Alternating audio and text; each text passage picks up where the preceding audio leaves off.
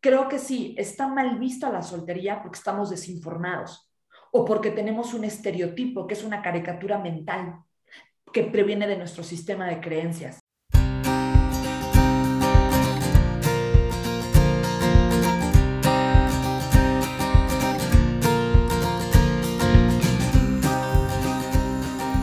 Hola, bienvenidos a su podcast Entre Tomas. Yo soy Abril. Y yo soy Brenda. Y hoy vamos a platicar de un tema muy poco platicado por aquí, pero igual de importante para fomentar el respeto y la empatía en la sociedad. Vamos a platicar de las personas que toman la decisión de no casarse o de no tener hijos o de no formar una familia convencional como lo conocemos en nuestra cultura. Y como decimos aquí siempre, hay que ver esto con una mirada sin juicios y de la manera más respetuosa y amorosa posible. Así es. Y para nuestra plática de hoy eh, tenemos una invitada que es consultora y comunicadora en semiología de la vida cotidiana. Da consultorías uno a uno y clases de semiología eh, eh, que son herramientas para elevar el nivel de conciencia y plenitud en las personas. Da conferencias públicas y privadas y es figura pública y creadora de contenido para redes sociales en los mismos temas. Es Julieta Marvi. Bienvenida, Julieta. ¿Cómo estás? Hola, ¿cómo están? Pues estoy muy contenta de estar aquí porque efectivamente el tema que vamos a hablar hoy eh, es un tema que, híjole, yo creo que sobre todo en México, ¿no? En las culturas latinas todavía eh, se ve un poco disminuido este estilo de vida. Y es más, no se ve como un estilo de vida, se ve como lo que te toca, como esta resignación que que pues ya ni modo, no encontró pareja, este, no quiere tener hijos este, para ser madre soltera o padre soltero, y entonces pues ya le tocó quedarse sola para toda la vida. Entonces, vemos la soltería desde la desolación. ¿Y qué es la desolación? Es la que quiso y no pudo. O sea, es querer tener o estar con alguien y no poder hacerlo. Cuando Hoy socialmente existe un contexto totalmente distinto y la soltería desde nuestra perspectiva en semiología es un estilo de vida. No sé qué piensan ustedes. Sí, creo que lo castigamos o lo vemos como se resignó, como decías, porque no consiguió a alguien o no va a trascender porque no quiso juntarse, va a ser un viejito solitario, viejita solitaria, en vez de verlo como una decisión, así como tomas la decisión de tener pareja, pues la decisión de vivir tu vida sin una pareja, ¿no? No quieres ir solo, simplemente es sin una pareja convencional. Es algo muy chistoso porque es como, pobrecito, uy, qué difícil. O sea, generalmente tenemos este imaginario colectivo, todos esos adjetivos que describen la soltería. Y para mí, o sea, es lo más fácil. Estar contigo es lo más fácil, haces lo que quieres, o sea, híjole, tienes un universo de posibilidad, tu, tu, tu polaridad, tu campo de acción es radial. Entonces, yo creo que la vida como estilo de vida en soltería sí sería importante como platicarla. Oye, ¿cómo se lee el código? ¿Puedo tener relaciones en la soltería? Creo que puedes tener. Ahí puesta en la castidad, que es una de las vías, pero no necesariamente en la castidad. Puedes tener parejas múltiples, parejas intermitentes. Y entonces, y también la soltería no es falta de compromiso. Creo que es otro punto que tendríamos que tocar. Pensamos que somos estos eternos adolescentes que le tienen miedo al compromiso y la verdad es que no es así. O también hay muchas personas que tienen vocación de pareja. Cuando nosotros hablamos de pareja significa que ya te cases, compartas un proyecto de vida con ella, pero el principio de realidad no te da. O sea, dices, pues tampoco voy a aceptar o no voy a querer nada más porque quiero experimentar eso con el que sea o con la que sea. Simplemente es, pues, principio realidad. En este momento todavía no encuentro una persona donde tenga esta afinidad y queramos compartir un proyecto de vida en común. Entonces, voy a disfrutar lo que tengo hoy en día. Entonces, tenemos este tipo de posibilidades, ¿no? Gente que sí su vocación es y dice, yo aquí me quiero realizar, porque finalmente, ¿saben qué? Es tu vida. Es algo muy importante puedes elegir cómo quieres vivir este lapso que vas a estar aquí. Claro, no, me parece buenísimo esto. Ya, ya me emocioné mucho con el tema porque yo he tenido varios encontronazos así. Digo, ya no tanto, la verdad. Creo que mi familia y mis amigas ya se resignaron a, mi estilo de vida. Pero sí, en algún momento sí he tenido como pláticas medio incómodas de esto que dices, como de, de pues de que a, lo mejor algunas personas batallan para entender que el matrimonio y la familia no es una prioridad para todas las personas. No es que no lo quiera, no es que nunca lo vaya a querer, es que en este momento mis prioridades son otras y no me pasa por, ¿sabes? O sea, no es un tema que me, que ocupe la gran mayoría de mi mente y ya. O sea, así de sencillo. Y eso es muy difícil para entender para algunas personas en ciertas sociedades, como decías, claro, eh, sobre todo en, en, Latinoamérica creo que somos un poquito más convencionales para, estas, para estos temas. Y bueno, Julieta, si quieres para empezar a entrar un poquito más en calor, cuéntanos un poco de ti y de cómo empezaste a compartir este tipo de información en tus redes sociales, que me encanta. Para, perdón, ah. pausa comercial, pero cuando te encontramos fue como, tenemos que entrevistarla ya, porque todos tus, todos tus feeds, todos eh, los reels que tienes, increíbles, me encanta. Pues mira, obviamente todo esto, muchas gracias primero por, el comentario. Eh, todo esto empezó porque para mí vi como una falta de ausencia, una notable ausencia dentro de la mujer.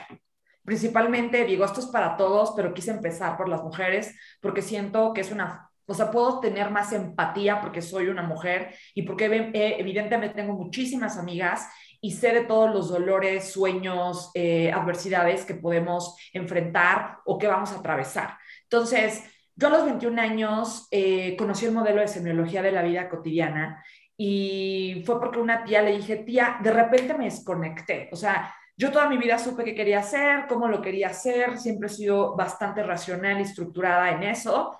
Y de repente pasó algo en mí que me perdí me, me, cambié tres veces de carrera, no sabía qué quería estudiar y luego pues ya tienes, dices, ¿cómo voy a generar dinero? No lo sé. Entonces entras en esta crisis porque de un día a otro ya tienes que averiguar cómo vas a ser eh, productivo en la vida, ¿no? Y exitoso solamente es en tema económico, ¿no? En la vocación se centra mucho la realización personal. Entonces, fue un estrés profundo, fui a este curso y dije, esto es lo que necesitaba. Anterior a eso yo había tomado muchísimas otras corrientes, pero semiología es un modelo educativo, eso fue lo que me gustó. No es una corriente precisamente, es un modelo educativo donde te van a explicar desde esta perspectiva cómo tú puedes crear nuevos horizontes de significación. Es muy racional, hay muchísima bibliografía selecta, entonces me hizo sentido, ¿no? Entonces, bueno, tomé los cursos, me metí esto de fondo y me di cuenta también algo y dije, ¿sabes qué?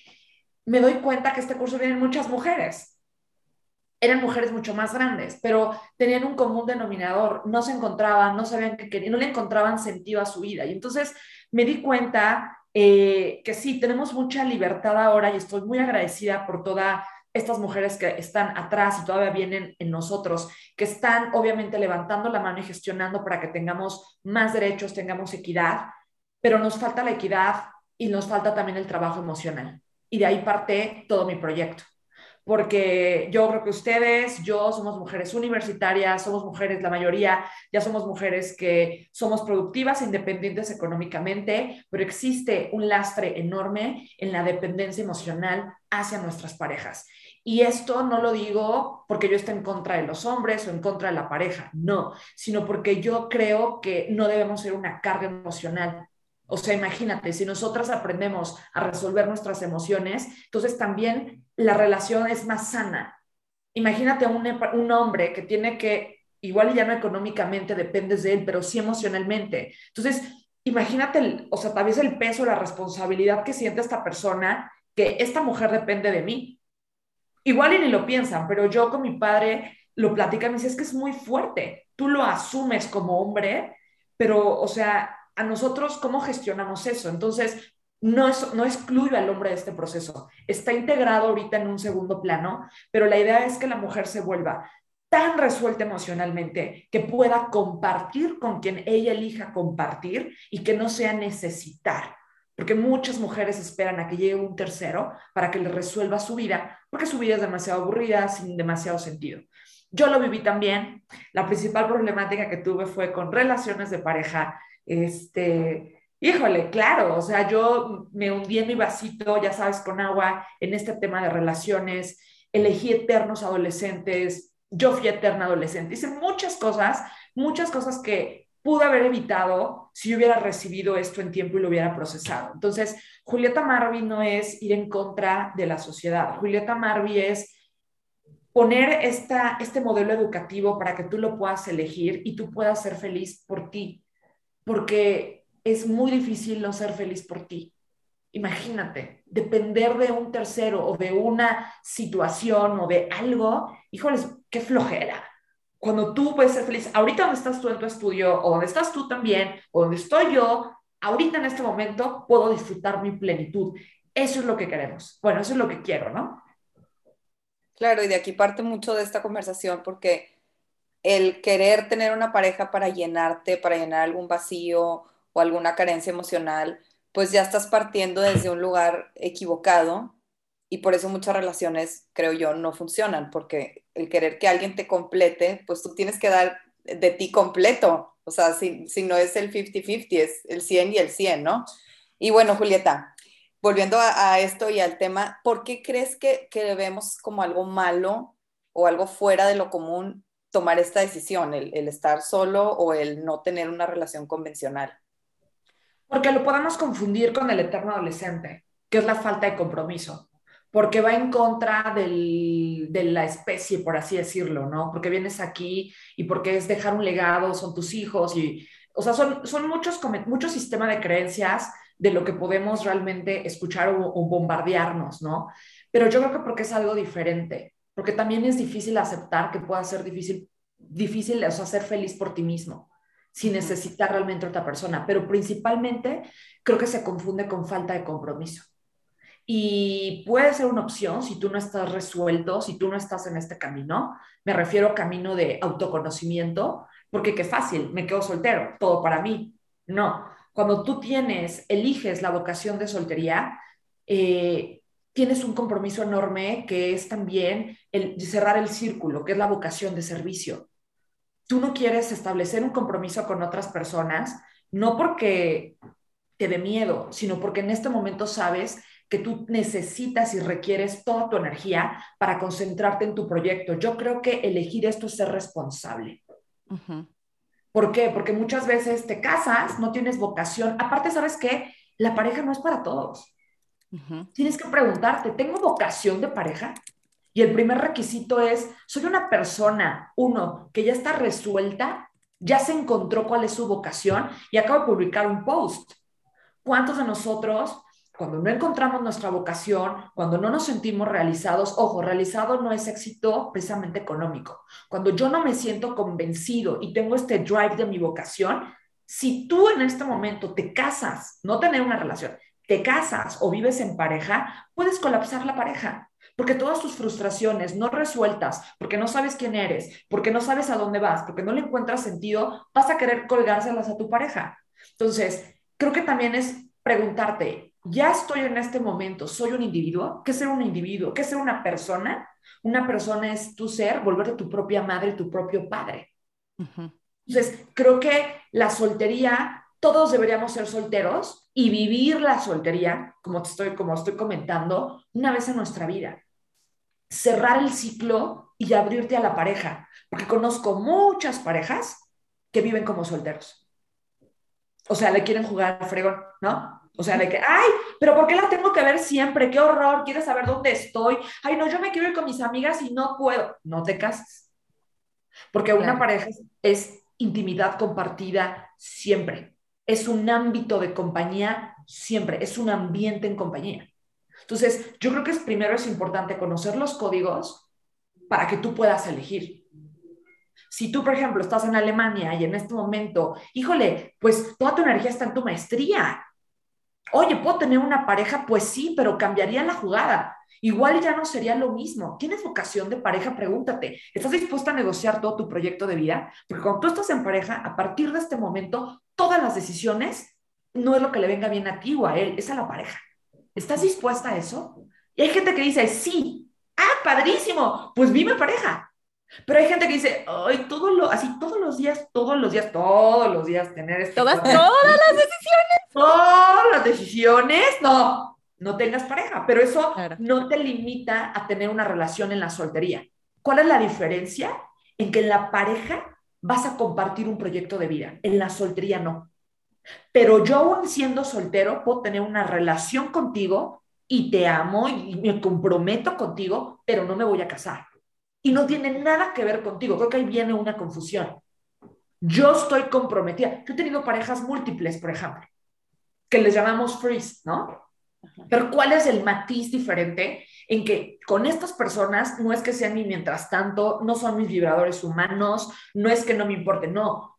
Yo te quiero, estoy contigo, cuando estoy contigo te entrego mis siete fuentes, soy amable, si necesitas algo, yo estoy para ti, Eres un amigo con especial derechos, pero no quiero tener una relación no por miedo, no porque tú no seas el indicado, sino porque en este momento yo estoy dedicando toda mi energía a un proyecto personal. Y sería irresponsable de mi parte yo decirte que sí cuando no voy a poder estar contigo fines de semana, cuando solamente voy a poder ver tal vez una vez cada 15 días, porque tengo una carga laboral, en este momento quiero dedicarme a mi vocación o, a lo que tú quieras. Entonces, creo que hay una gran diferencia y el tema es que nadie nos educa respecto a esto. No, y, y en, en, el contexto de, por ejemplo, los frees o relaciones abiertas o así, creo que nos cuesta entenderlo porque hemos aprendido que el final del camino de una relación es un compromiso.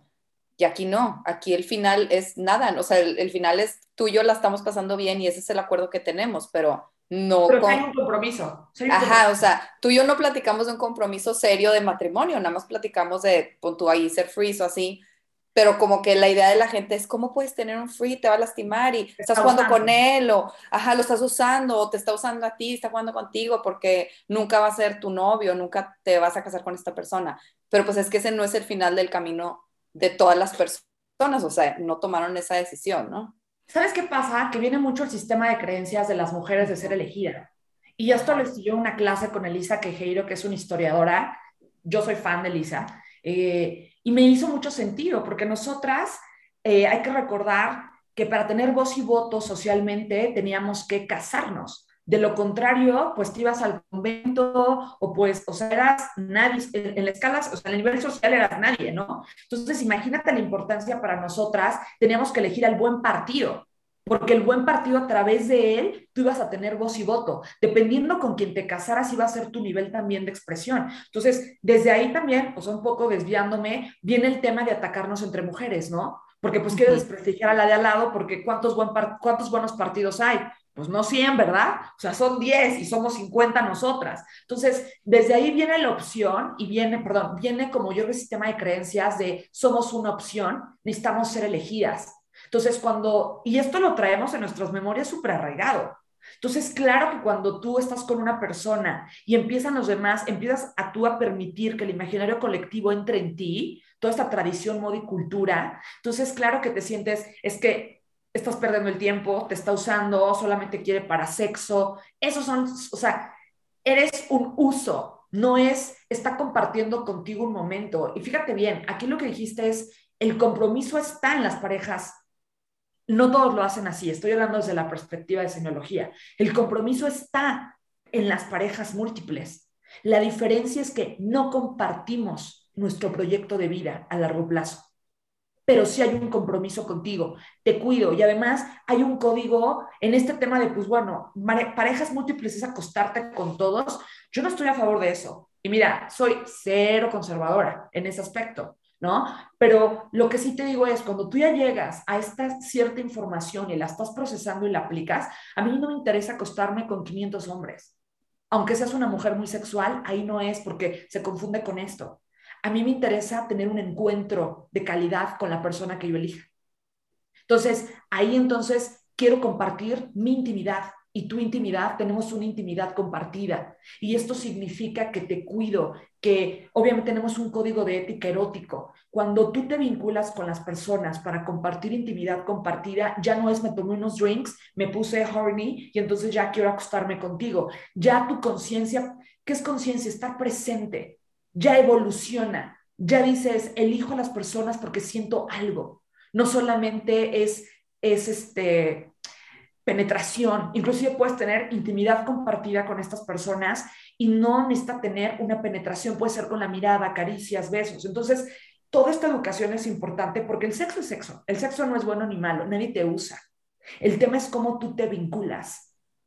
Y la idea cuando tengas un encuentro erótico con una pareja es que tu conciencia crezca. ¿Te ha pasado? Cuando tienes una conexión muy fuerte con una persona y es esta entrega de intimidad compartida, después de una relación sexual te sientes cargada de energía. Es como, ¡wow! O sea, como que te hasta acá y dices, pues, ¿qué pasó, no? Porque tienes una energía recargada. Cuando tienes un encuentro y está totalmente despersonalizado, como que, como que sientes un vacío. O sea, es algo muy particular. Entonces, aquí el tema es, la soltería para mí no es irresponsabilidad. Cuando tú eliges la vocación de vida de soltería, es porque tú en este momento quieres, por ejemplo, en mi caso, yo no soy una mujer que no le gusta el compromiso, sino en este momento decidí tener vocación de soltera. ¿Por qué? Porque todo lo que estoy haciendo implica muchísima energía a nivel personal. No tengo en este momento espacio para tener una pareja, tal vez una relación intermitente o una relación múltiple.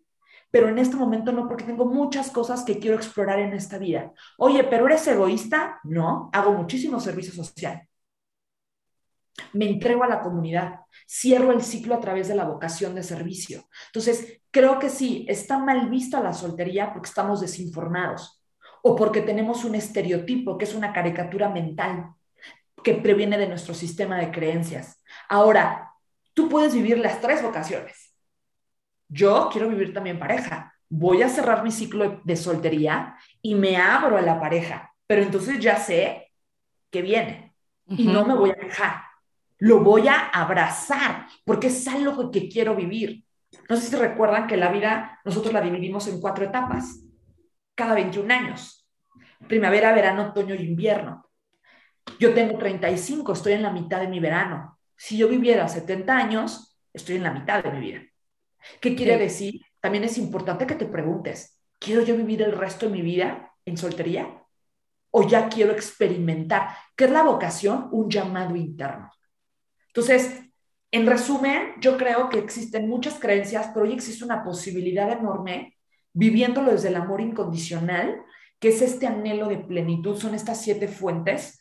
Eh, y podemos compartir y elegir y sobre todo, ¿para qué te vas a casar para echarle a perder? Nadie echa a perder la vida a nadie, ¿no? Pero cuando tú no estás trabajado, piensas que todo te sucede, ¿no? No que te pasa, piensas que todo no es para ti, sino te pasa a ti. Ay, pobre de mí. Entonces, yo creo que ser responsable, yo si me hubiera casado a los 20, 25, créeme que hubiera hecho sufrir mucho a mi pareja.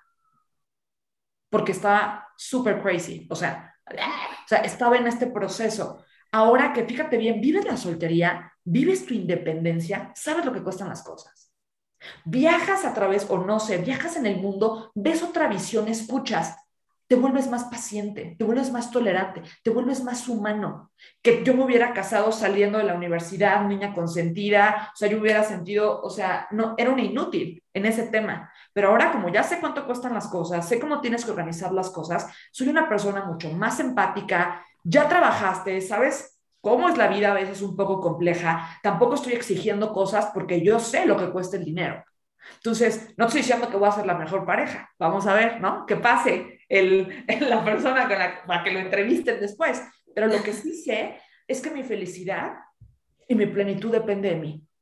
Y lo que sí sé es que busco un nombre que esté resuelto en tema de vocación. Resuelto para mí es que sienta pasión por lo que hace. ¿Y qué es pasión para, nos, para los semiólogos? Compromiso.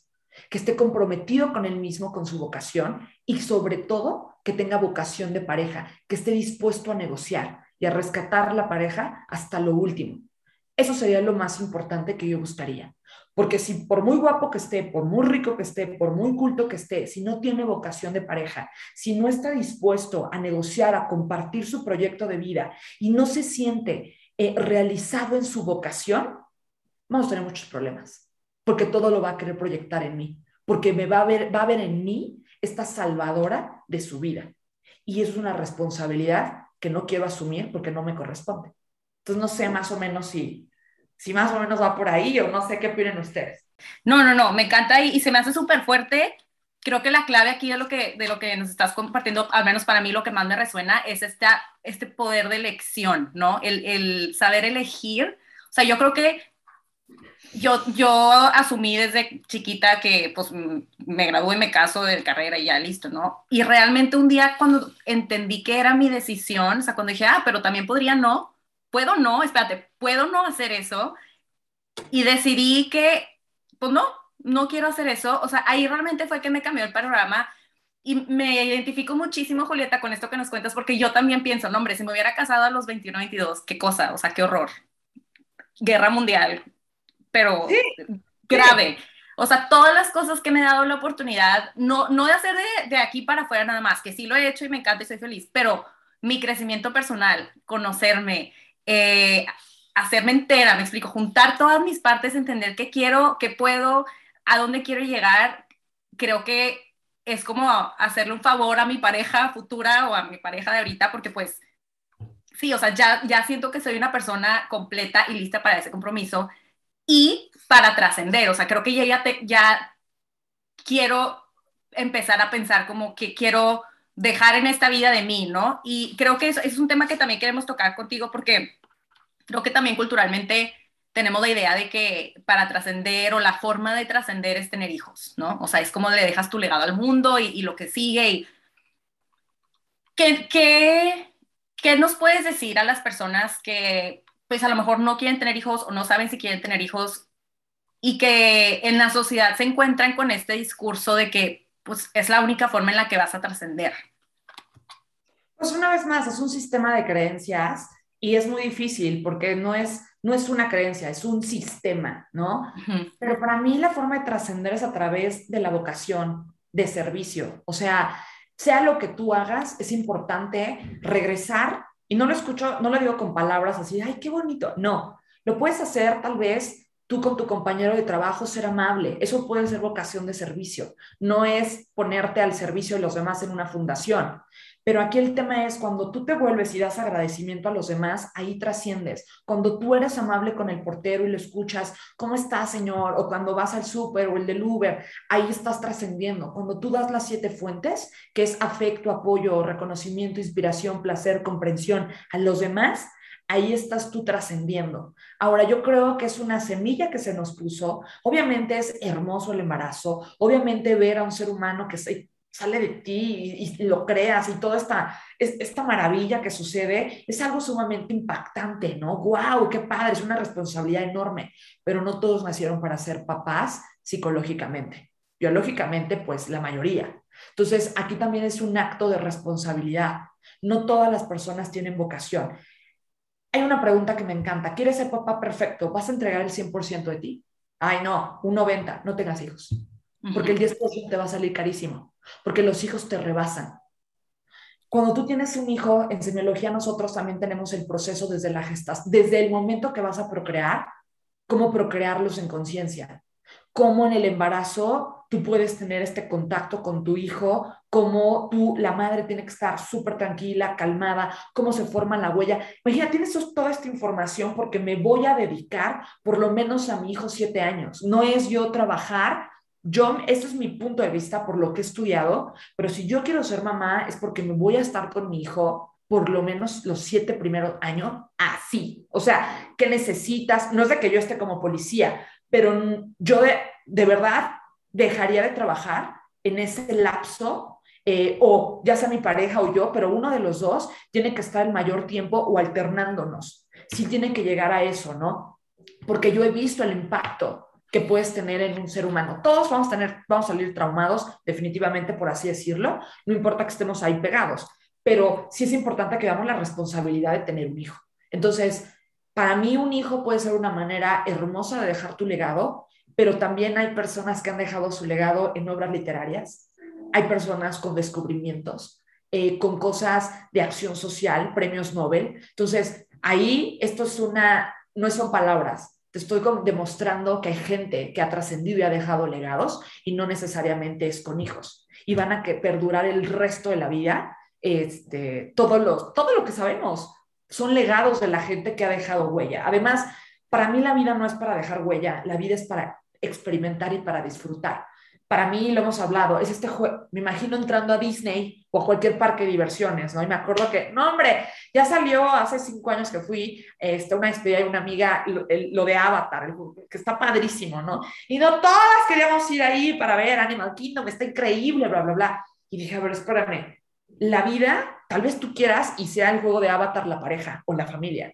y es lo que tú más quieras vivir, pero es un juego más de todo el parque de diversiones y no es el parque de diversiones. Tú entras y puedes subirte al juego de la pareja, al juego del noviazgo, al juego de la familia, al juego de ser CEO, de tener tu podcast. Son experiencias con las que a ti te van a nutrir, pero al final del día te sales del parque de diversiones solo, no te llevas a los juegos, no te llevas a los muñecos. Entonces, la vida es rica de una forma, en experiencias. ¿Qué quiere decir? La experiencia que decidas, entrégate, comprométete, porque te vas a llevar la experiencia. Si tú quieres tener hijos, excelente, ten hijos, pero pregúntate, ¿me siento yo resuelta? Ay, Julieta, pero es que si no, nunca vas a estar, pues no tengas hijos, porque es un compromiso muy grande. O sea, no es lo mismo una pareja, es un niño. Entonces, yo tengo una perspectiva sumamente diferente. Eh, existe la posibilidad siempre y cuando tú sepas que te vas a entregar. Y no, es, no estamos hablando de algo idealizado. Lo ves idealizado, lo ves, ya sabes, utópico, porque pues obviamente no les, nadie te lo dijo. Pero imagínate que todos tuviéramos este entendimiento. Créeme que no tendríamos tantos hijos, ¿no? Claro. tendríamos un hijo o tendríamos un hijo. Porque no es la lana, ¿eh? No es el dinero. Es el dinero ayuda muchísimo. Es que te dediques, o sea, Mucha gente, es que mi hijo no sabe leer. Bueno, ¿y tú lees? No, pero le digo que lea. Siéntate a leer enfrente de él. Es que no tengo tiempo. Pues, ¿Para qué tuviste hijos? Pero tienes cinco nanas. ¿Para qué tuviste hijos? Entonces, si es algo muy fuerte, digo, ya los que tenemos hijos, pues ya, pero todos los que tenemos esta información es una elección. Es, un, es como tu empresa, yo lo veo así. Tienes que estar ahí, dedicarle tiempo, todo. Yo hago lo que hago, mi disciplina proviene por parte de mis padres, ¿eh? No creas que yo me levanté un día y era disciplina. Viene tu código genético. Sé lo que sé hacer por mi papá. Mi papá me acompañaba al mercado, me enseñó a elegir las frutas, me enseñó a vestirme, me enseñó a hacer desayunar, me enseñó a hacer muchísimas cosas, a pedir en un restaurante, a dirigirme, a mi mamá, a caminar derecho, a hacer ejercicio, cómo tengo que alimentarme, qué tengo que leer, qué tengo que hacer. No manches, digo, ¿cuándo tuviste tiempo? Entonces, sí es algo muy importante y mi papá y mis mamás, o sea, me lo enseñaron. Todo, todo proviene, lo más importante para mí proviene de casa. Entonces, no sé si respondo un poco la, la pregunta, pero vean esta vida como un repertorio de opciones. La vida es muy divertida, o sea, no es aburrida. Hay muchas cosas que hacer. Elijan qué quieren porque tu tiempo es limitado. Eso, es, eso de ahí viene. Es una elección ¿Quieres ser empresaria? Órale, date. ¿Quieres ser la más rica del mundo? Date. Pero quiero que comprendas todo lo que implica. ¿Lo vas a disfrutar? ¿Quieres ser, ¿Tienes tener una pareja? Ten una pareja.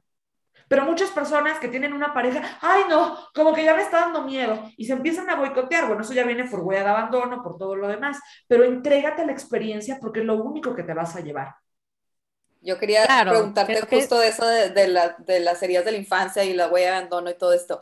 ¿cómo saben las personas que sí es realmente lo que quieren? O sea, de que yo quiero vivir en una vida sin un matrimonio, sin hijos, o sea, una soltería, digamos, pero por decisión y no porque me afectó la relación, digamos, mis padres se divorciaron o sufrí maltrato o viví violencia o tuve mucha violencia en una pareja pasada, me lastimaron demasiado. O sea, ¿sabes cómo saber?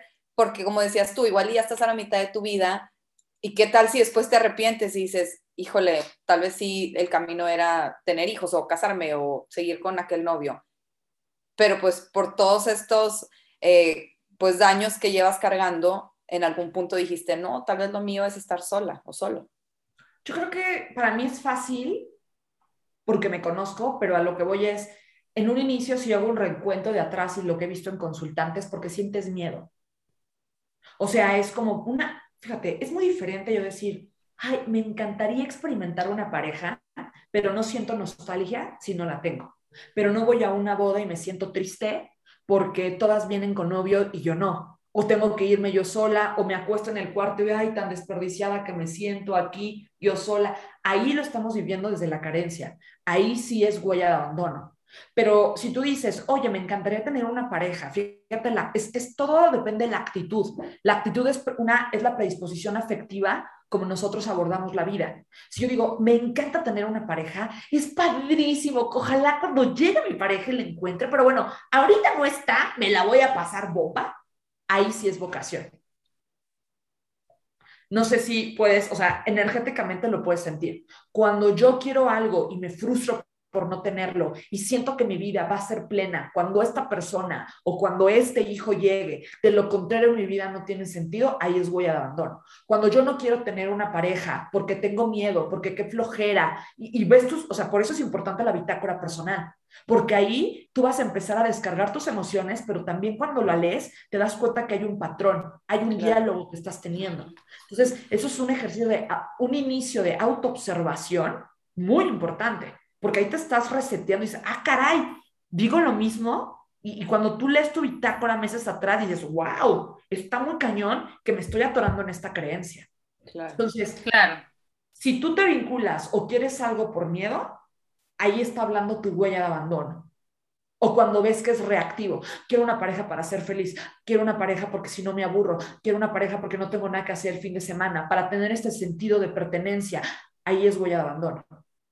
Sí, o por miedo a estar solo en la vejez, ¿no? De que claro. un, viejito O me van a dejar, o qué horror, no, no, no. Yo, no, parejas para qué, qué horror, puros pleitos. Hay gente que piensa que las parejas, fíjate, yo tuve una relación, eh, híjole, fue una relación muy interesante, aprendí muchísimo de ese vínculo, pero me recuerdo que se enojaba de todo. O sea, de verdad, yo le decía, no, es el don angustias. O sea, siempre andaba enojado, angustiado. Entonces yo me acuerdo que le dije, mira, te quiero comentar algo. Tú y yo estamos para pasarla bien. ¿Cómo que para pasarla bien? Pero una pareja para tener problemas. Le dije, por. Le dije, yo soy independiente, tú eres independiente, estamos realizados, aparentemente vocacionalmente, no tenemos hijos. Como, ¿por qué tendríamos que tener un problema? Cuando no dependemos el uno del otro, cuando estamos aquí para pasárnosla bien. Si tú no quieres estar aquí, vete, o sea, en verdad, ¿no quieres ir a la fiesta? Pues no estés. Yo voy a ir, me la voy a pasar bien. Si tú no te la quieres pasar bien, pues vete. Pero ¿por qué no te vas a ir conmigo? Porque yo me la quiero pasar bien. Entonces, como que le costaba, le hacía un, un cortocircuito en su mente el que pudiera tomar una decisión a que yo no saliciera de tema, que no me enojara o que esto no fuera a fraccionar la relación. Ahí hablo cuando tú eres responsable el hecho de que él no me acompañara o hiciera tal cosa no significaba que yo no me la fuera a pasar bien. Y luego le daba coraje porque me la pasaba bien y él no estaba ahí. Pero todo eso es sistema de creencias. Entonces, ¿a qué voy con esto? Muchas parejas piensan, muchas personas piensan, perdón, que tener una pareja es igual a tener problemas. No tiene que ser así. Yo no puedo estar de acuerdo. El tema es que nos vemos como una unidad pegada. Y entonces, si él no hace eso, o sea, es algo muy complejo, ¿no? Pero llevado a la práctica, creo que existen muchas mentiras de que es una pareja eh, y también que es una soltería, que tienen que empezar a desconstruirse y presentarse nuevos planteamientos, siempre, siempre desde el compromiso, siempre desde el amor incondicional, porque finalmente venimos aquí a compartir. El soltero, aunque no tenga una pareja, no significa que no tenga relaciones, amistades vínculos. Vamos a requerir de personas, somos seres sociales. La pareja es increíble, sí. La muy pocas personas, muy pocas personas tienen vocación de soltero en castidad. Muy pocas personas. La mayoría tiene vocación de soltería de los solteros en parejas intermitentes, en donde hay una exclusividad sexual y emocional, pero no voy a vivir contigo.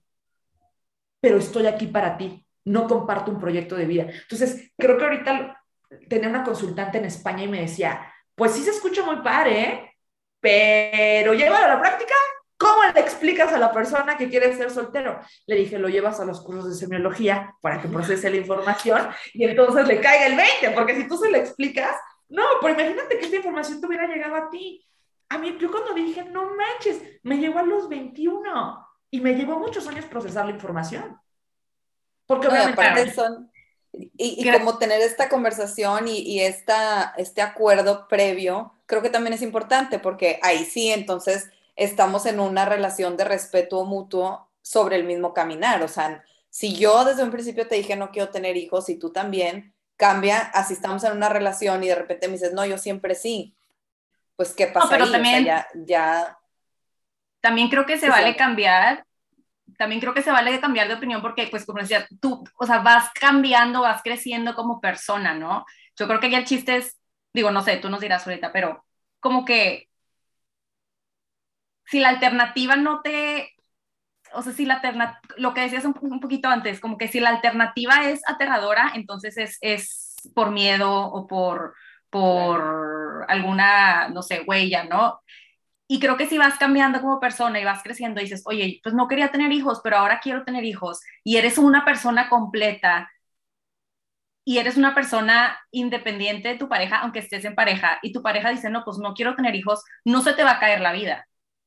¿sabes? O sea, porque entonces no es la pareja para ti, porque pues si tú, si, si ahora tener hijos es una prioridad más alta, digamos, bueno, pues bien, o sea, me encantaría, sí, exacto, o sea, me encantaría estar contigo, pero no me va a pasar nada si estoy sin ti, porque ahora lo que yo quiero, mi proyecto es tener hijos, ¿me explico?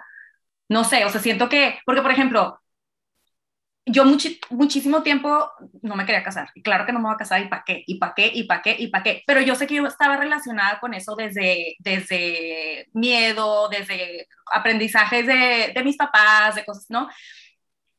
Y mis relaciones eran, pues, no unas más sanas, digamos, ¿no? Entonces, ya después de mucho tiempo, trabajo, esfuerzo, lo que quieras, ahorita digo, no sé si me quiero casar o no, pero no es mi prioridad.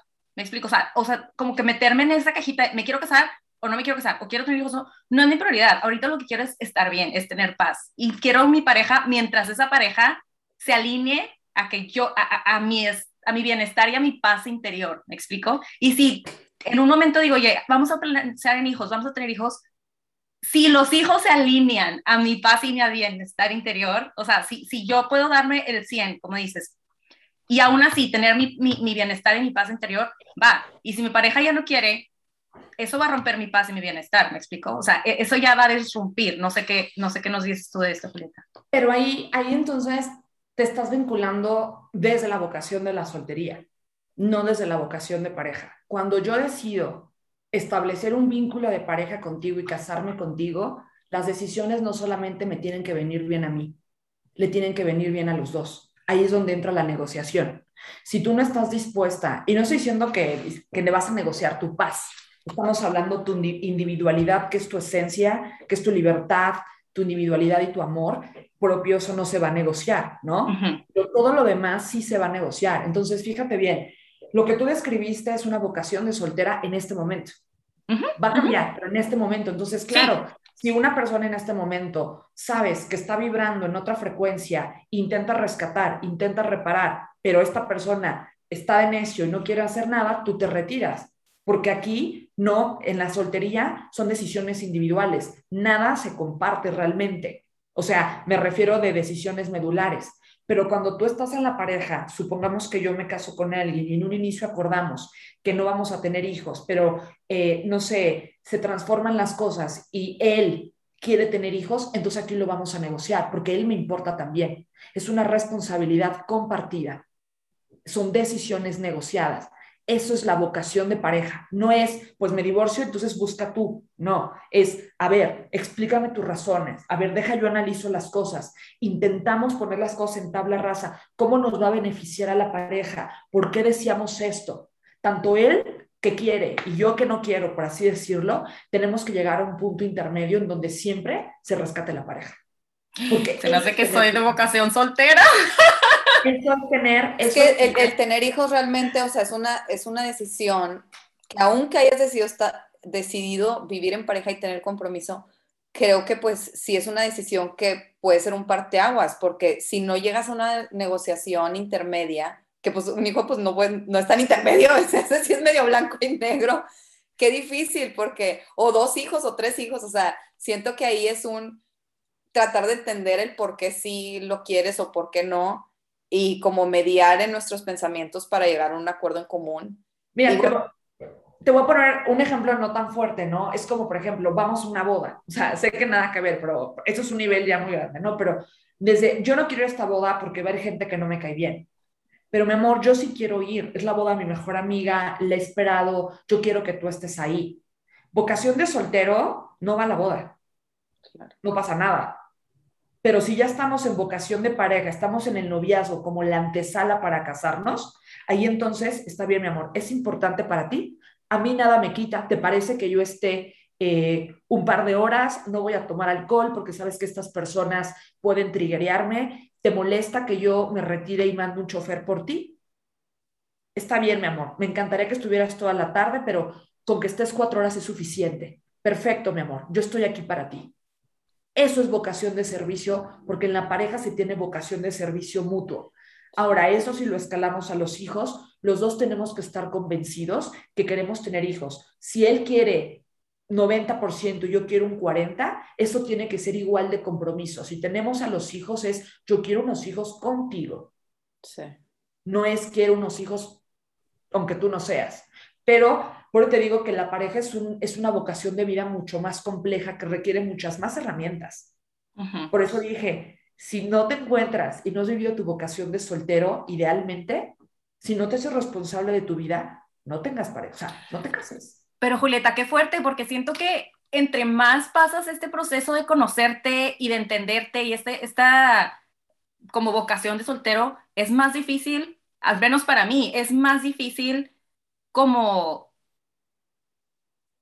um, como ya decir, va, me voy a meter al, al, compromiso porque entiendes lo que es el compromiso. O sea, yo entiendo todo lo que, lo que voy a tener que negociar y todas las cosas que van a cambiar en mi vida cuando entra esa vocación de pareja, sí, entro en esa vocación de pareja, porque me conozco, porque sé lo que quiero, ¿sabes? O sea, siento como que si lo hubiera hecho a los 21 a lo pendejo de que, ay, bueno, me voy a casar, ni me hubiera dado cuenta, o sea, con los ojos cerrados, y luego ahí ya estás de que madres, ¿qué hice, no?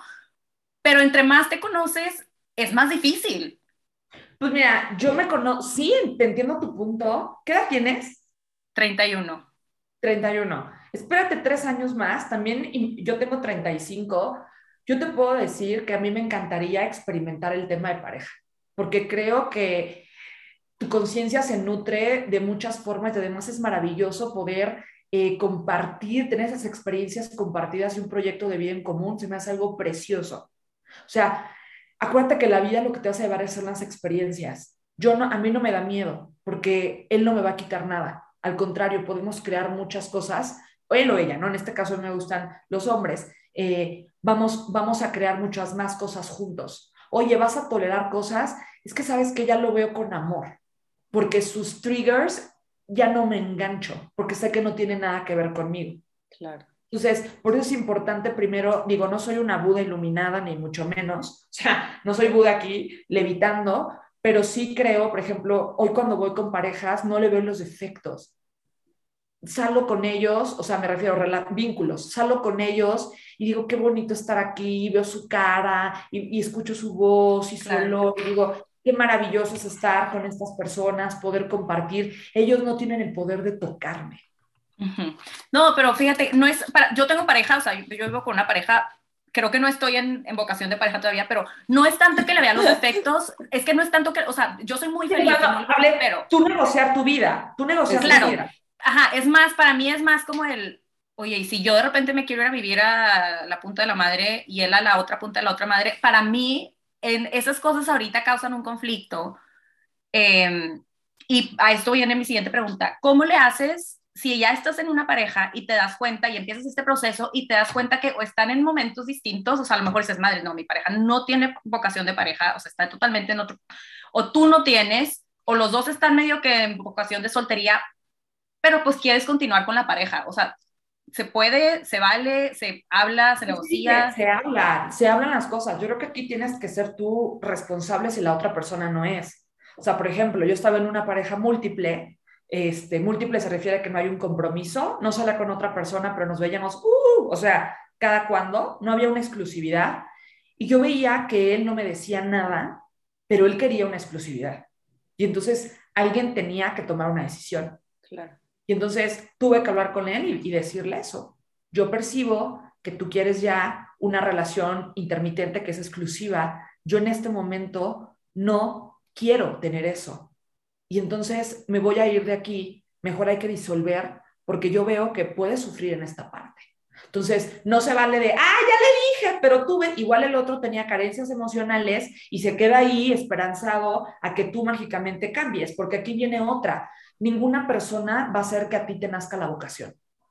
O sea, no porque venga el príncipe de Jordania y se me hinque ahorita, ya, ya, Julieta, contigo sí me caso, ahorita. O sea, por muy así, este, increíble que sea millonario, intelectual, guapo que sea el hombre, este, no, la vocación es un acto creativo interno. Y eso es lo que le llamamos el timing. aunque venga un forro de persona, tú no te late casarte. A ti te late casarte cuando tú ya estás listo. Fíjate bien, la fruta madura no por órdenes del hortelano, ¿no? O sea, la fruta madura y tiene un tiempo. No le dices, madura, madura, madura, madura. No, tiene un proceso. Entonces, tú ahorita estás en tu vocación de soltería, disfruta tu vocación de soltería en sus tres variantes. Si estás en parejas intermitentes, que es una exclusividad sexual y emocional, solamente ubícate bien que no tienes por qué engancharte, no tienes por qué enojarte. Si te quieres venir a México, es de, oye, mi amor, me voy.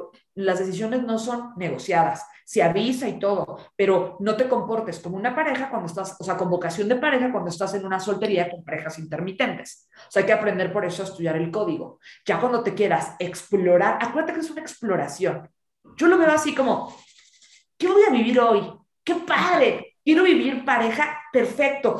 Me siento lista, me entrego a la experiencia o sea, no cuando te vas a, bucear, dices, ay, no, ya traes el tanque y todo, ay, no, nomás tantito me meto.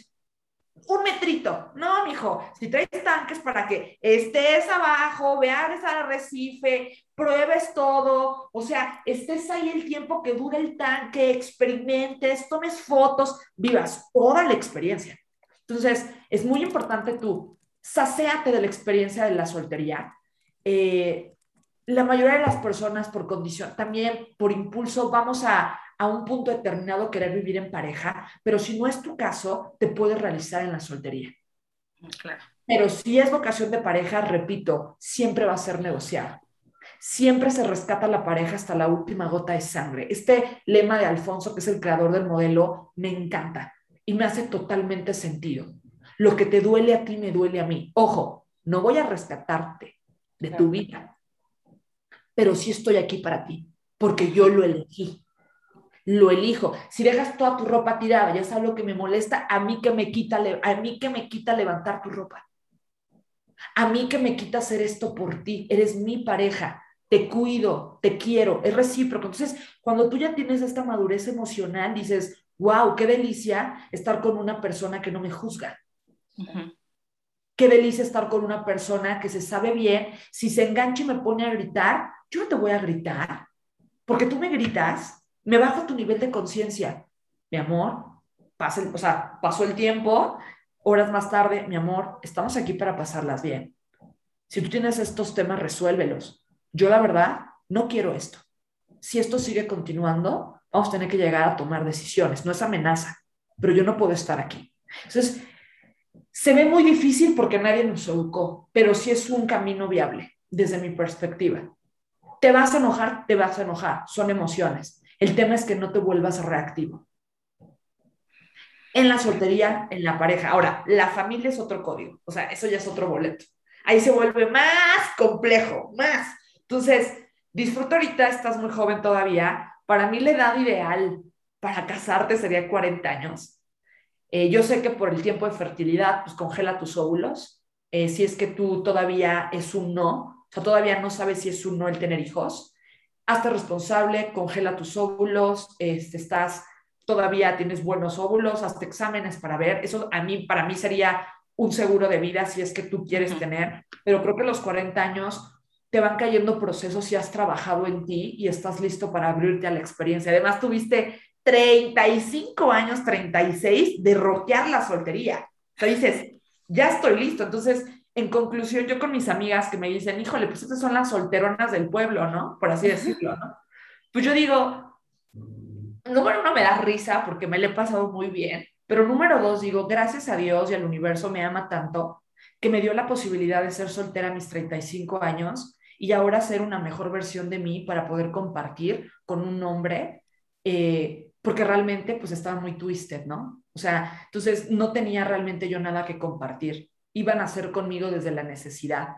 Ahora me siento, no es que esté preparada, por así al 100, pero me siento lista si es que la posibilidad, tengo que cerrar unos temas que traigo para poderme abrir a la pareja. Y sí, cierras tu, cierras tu tema y cuando tú lo deseas, se te presentan las cosas. Así de poderosos somos cada uno de nosotros.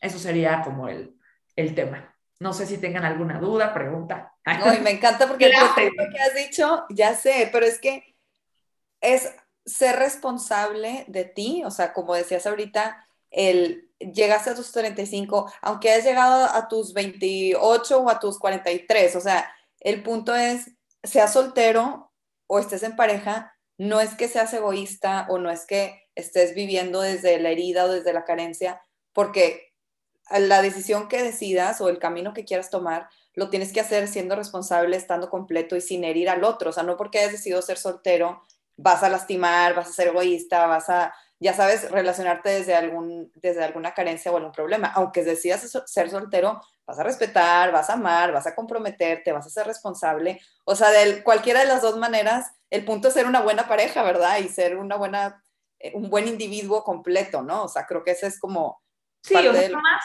jamás vas a estar al 100%, eso lo hemos escuchado también en redes y yo lo comparto, pero al menos sí tener un 70%. O sea, al menos estar un leve pulidito, o sea, porque pues tú educando y haciendo, pues, o sea, como que ojalá, me encanta la imagen de, ojalá viéramos, no nos viéramos el físico, ¿no? Ojalá nos viéramos la conciencia, dirías, ¡ay, next, next! O sea, o te, o te, claro. te nextearían a ti. Entonces, aquí, el tema, aquí el tema es eso y y fíjense bien en el tema de pareja, que tenga un proyecto de vida. Hablo mucho del esquema maestro. Sí. Porque un hombre o una mujer no tiene eso, al menos en un 70%, ay, ¿sabes qué sucede? No ves en la pareja lo que sucede cuando tú estás mucho con tu huella, o sea, huella de abandono es no hacerte responsable de ti. Eh, te vas a vincular con personas por huella, jamás vas a ver la belleza de la persona. Tú estás viendo cómo un paliativo para cubrir tus huecos, tus necesidades. Entonces, cuando una persona que yo veo que tiene una huella de este tamaño, ay, pero eres la más hermosa, te amo, y me escribe, yo así de, ay, qué lástima, porque no me estás viendo a mí. Simplemente te estás identificando con cosas para llenarte tus carencias. Entonces, muchas gracias, con permiso. Entonces, ¿qué es lo que queremos? Cuando trabajamos en nosotros, limpiamos estos lentes y podemos ver a las personas como son sí se requiere mucha disciplina. Esto no es de la noche a la mañana, pero por favor, en cuanto puedan, en la corriente que sean, empiecen a descubrirse, empiecen a caerse bien ustedes, empiecen a divertirse con ustedes mismos, eh, a sentir paz interna creada por ustedes mismos, porque esto va a ser el camino para que puedas compartir desde una mejor calidad. Eso sería para mí como, como, como, como este mensaje. Y en la vida hay dos vocaciones, vocación de pareja, familia y estilo y este y soltería y vocación también profesional. Es importante tener estas dos, al menos se pueden ir transformando, ¿eh? Pero para que tengas claridad para poder crear tu proyecto de vida. En este momento tengo vocación de soltería. ¿En qué modalidad? Múltiples, perfecto. ¿Qué quieres ser? Semióloga, por así decirlo. Perfecto. Puedo crear mi proyecto de vida. Pero si ni siquiera sé a qué me quiero dedicar y ni siquiera sé qué vocación quiero, nomás estás viendo a quién te subes para ser porrista de alguien más en su proyecto de vida. Claro, como, claro. Como avatar, ahora sí que a quién te conectas, a quién te enchufas para que te dé su energía. claro, es que... Una habilidad enorme, ¿eh? Pero padre, porque está en tus manos. Claro, claro. no esperar a que la... O sea, no, tu vida no empieza cuando, cuando cuando ya tienes tu pareja, ¿no? O sea, tu vida es tu vida y, y, la pareja vendrá en el momento que decidas, no, no estás esperando a la pareja para que empiece tu vida. Pues simplemente con, esto, yo los invito a todos a que se den la oportunidad de conocerse. La pareja es algo increíble, la soltería es algo increíble, son etapas, son elecciones, pero eso es importante. Tú vas a elegir con quién quieres bailar en esta vida. Solo, con alguien, cada, música, música cambiar, tú vas a decidir, pero siempre desde el amor incondicional. Sean conscientes que esta es la vida que tienes. No sé si existan más vidas, yo sí creo, pero no me consta, en este momento no, no me ha llegado esa canalización a mí aún, pero bueno, viva tu vida porque esta es la única que tienes. Elige bien con quién la quieres pasar. Eso es lo que yo te diría, contigo y con otras personas. Elige porque te vas a llevar las experiencias. Ay, Julieta, mil gracias. Qué padrísimo episodio. Nos dejas mucho que pensar, la verdad, y con muchas ganas de ser mejores. Y, de ser mejores para nosotros mismos, ¿no? Y para tener mejores relaciones. Eh, no sé si quieras compartir tus redes, por favor, para las personas que no te conocen. Sí, claro. Estoy en Instagram, eh, Facebook, Julieta Marvi, M-A-R-V-I-I. Y por ahí me pueden escribir. Yo estoy contenta. Hay mucho material. Y pues bueno, espero que les haya servido esta pequeña eh, entrevista. Muchísimas gracias, chicas. Claro, nos sirvió muchísimo y estoy segura que a la gente que nos escucha también ya nos habían pedido, de hecho, como que hablar de algo así, como y si yo no quiero tener hijos o no quiero el matrimonio, entonces creo que es un episodio súper valioso, como todos los demás. y bueno, nosotros también, no se les olvide seguirnos en Entre Tomas Podcast y nos vemos el siguiente viernes. Bye. Bye.